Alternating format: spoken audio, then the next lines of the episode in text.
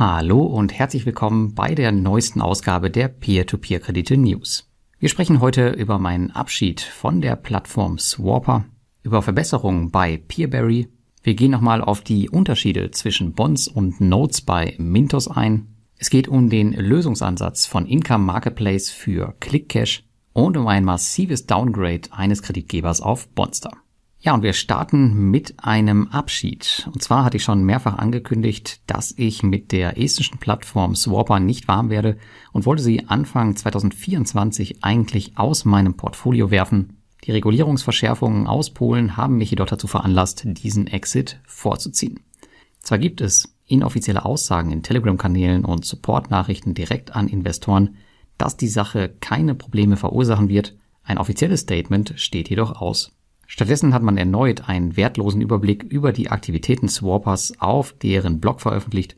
Das zusammengenommen mit der Tatsache, dass man vollständig abhängig von der Wandu Finance Group ist, von der man so gut wie gar nichts weiß, und der letzte geprüfte Geschäftsbericht der Plattform noch aus dem Jahr 2021 stammt, hat es mir am Ende recht leicht gemacht. Und eigentlich ist es wirklich schade um die Plattform, denn mit zuletzt fast 13 Millionen Euro Fundingvolumen ist es bei weitem kein Winzling mehr. Jedoch haben sie sich in den letzten Jahren plattformseitig so gut wie gar nicht entwickelt und auch der Regulierung ist man mit einem Standortwechsel einfach aus dem Weg gegangen. Ich denke mal, man hatte sicher seine Gründe. Auch die monatlichen Zahlungen, die waren selten stabil, da man eigentlich permanent mit Cash-Track zu kämpfen hatte. Kontrollieren konnte man das Ganze eigentlich nie. Nach nunmehr sechs Jahren verabschiede ich mich damit von einer meiner längsten im Portfolio befindlichen Plattformen mit einer immerhin ansehnlichen Rendite von wahrscheinlich über 12 Prozent. Die Plattform, die wird vorerst ersatzlos gestrichen, auslaufende Gelder werden auf bestehende Plattformen verteilt, das meiste davon geht an Lande, gefolgt von Debitum und der neuen Plattform in Demo. Die News Nummer zwei. Einige von euch haben es sicher schon festgestellt, seit einigen Tagen bzw. Wochen arbeitet Peerberry deutlich flüssiger und auch passiver. Im Hintergrund wurden scheinbar umfangreiche Arbeiten durchgeführt, und alleine bei mir hat der Autoinvest in den letzten Tagen knapp 4000 Euro investiert, was in den letzten Monaten kaum denkbar gewesen wäre. Die Kehrseite der Medaille, es ist nun schwerer, manuell Kredite zu bekommen und diese sind gefühlt noch schneller weg als sonst. Ich hatte euch als Unterstützung hier die letzten zehn Wochen lang kostenfrei die Zeiten und die Reihenfolge der Kredite zur Verfügung gestellt, um euch das Investment etwas einfacher zu machen. Dies scheint mir persönlich aktuell nicht mehr notwendig zu sein, Daher stelle ich den Service vorerst wieder ein, da es auch nicht unwesentlich viel Arbeit auf meiner Seite verursacht hat und ich es selbst derzeit auch gar nicht mehr nutze. Ich werde jedoch die Lage beobachten und die Kreditvorhersagen bei Bedarf wieder einführen. Die News Nummer drei: Als Mintos die Fractional Bonds herausgebracht hat, also die Anleihen, habe ich viele Kommentare auf dem Blog und unter den Videos gesehen, die sich damit beschäftigten, was denn nun besser ist. Kredite oder Anleihen. Ich möchte die Gelegenheit hier in den News nochmal nutzen, ein bisschen Licht ins Dunkel zu bringen und dir die Entscheidung einfacher zu machen.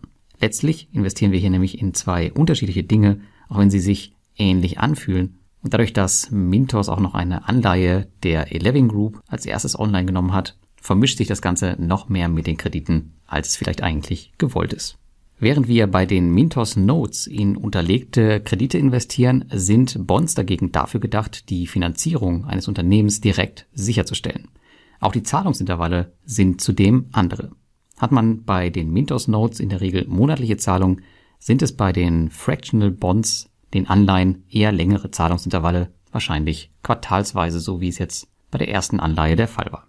Der große Vorteil liegt für mich jedoch in der Langfristigkeit der Zinsbindung können Mintos Notes vom Kreditgeber nach Lust und Laune zurückgekauft werden, was wir zuletzt bei Eleving übrigens gesehen haben, ist das bei Anleihen eher unüblich und man kann sein Geld hier mehrere Jahre hochverzinst arbeiten lassen. Aktuell waren noch keine passenden Bonds für mich persönlich dabei, aber ich würde hier bei passender Gelegenheit sicherlich zuschlagen.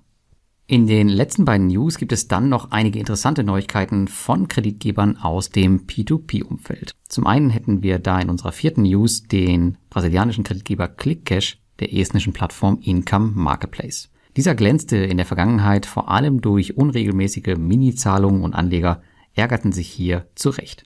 An den Mini-Zahlungen, da wird sich wohl aufgrund der Unternehmensgröße nicht viel ändern, aber zumindest an der Regelmäßigkeit möchte man arbeiten. So verpflichtet sich ClickCash ab jetzt 5000 Euro monatlich zurückzuzahlen, was zu einer Rückzahlung des ausstehenden Betrages von circa 150.000 Euro in circa 2,5 Jahren führen dürfte. Und wir reden hier nur über den Hauptbetrag ohne Zinsen. Ob Anleger auch die Zinsen zurückgehalten werden, das hängt von der Unternehmensentwicklung ab und ist bisher nicht sicher. Eine gute Sache ist, dass zumindest die monatliche Zahlung von 5000 Euro sichergestellt werden soll. Das macht man, indem im Zweifel Income Marketplace selbst hier als eine Art Zahlungsbrücke einspringen wird.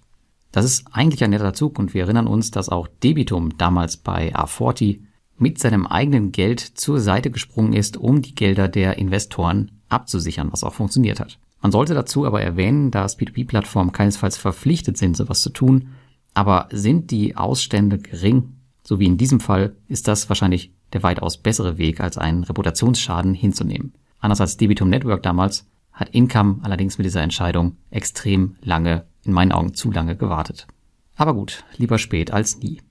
Und damit kommen wir zu unserer letzten News. Investoren des Kreditgebers Right Choice Finance auf Bonster, die sollten etwas vorsichtig sein. Diese bekamen in der letzten Woche nämlich die Nachricht, dass der philippinische Kreditgeber von der bisher guten Bewertung A- auf die schlechteste Bewertung D abgestuft wird. Und das D bedeutet nichts anderes als Default oder Ausfall. Grund dafür ist ein fehlerhafter Import mit einer kürzeren Frist zur Aktivierung der Rückkaufgarantie, die dann wohl aufgrund fehlender Liquidität nicht eingehalten werden konnte. Als Gegenmaßnahme dazu hat Bonster nun alle Platzierungen neuer Kredite auf dem Primärmarkt vorerst ausgesetzt und auch der Zweitmarkthandel, der wurde damit untersagt. Man will nun mit Right Choice Finance einen Rückzahlungsplan erarbeiten, der schon nächste Woche vorgelegt werden soll. Bonster betont, dass das Unternehmen wohl eine ausreichende Kapitaldecke hat, um die aktuell ausstehenden Gelder zu bezahlen. Ich selbst habe kürzlich wieder ein paar Gelder auf Bonster investiert aufgrund einer Rückwerbungs-Cashback-Aktion. Diese habe ich zum Glück nicht bei Right Choice Finance investiert, sondern in den estnischen Kreditgeber Alende. So ein Beispiel zeigt aber schön, wie schnell solche Dinge auch nach hinten losgehen können und dass man sich über die Kreditgeber entsprechend gut informieren sollte. Und damit wünsche ich dir eine schöne Woche und bis zum nächsten Mal.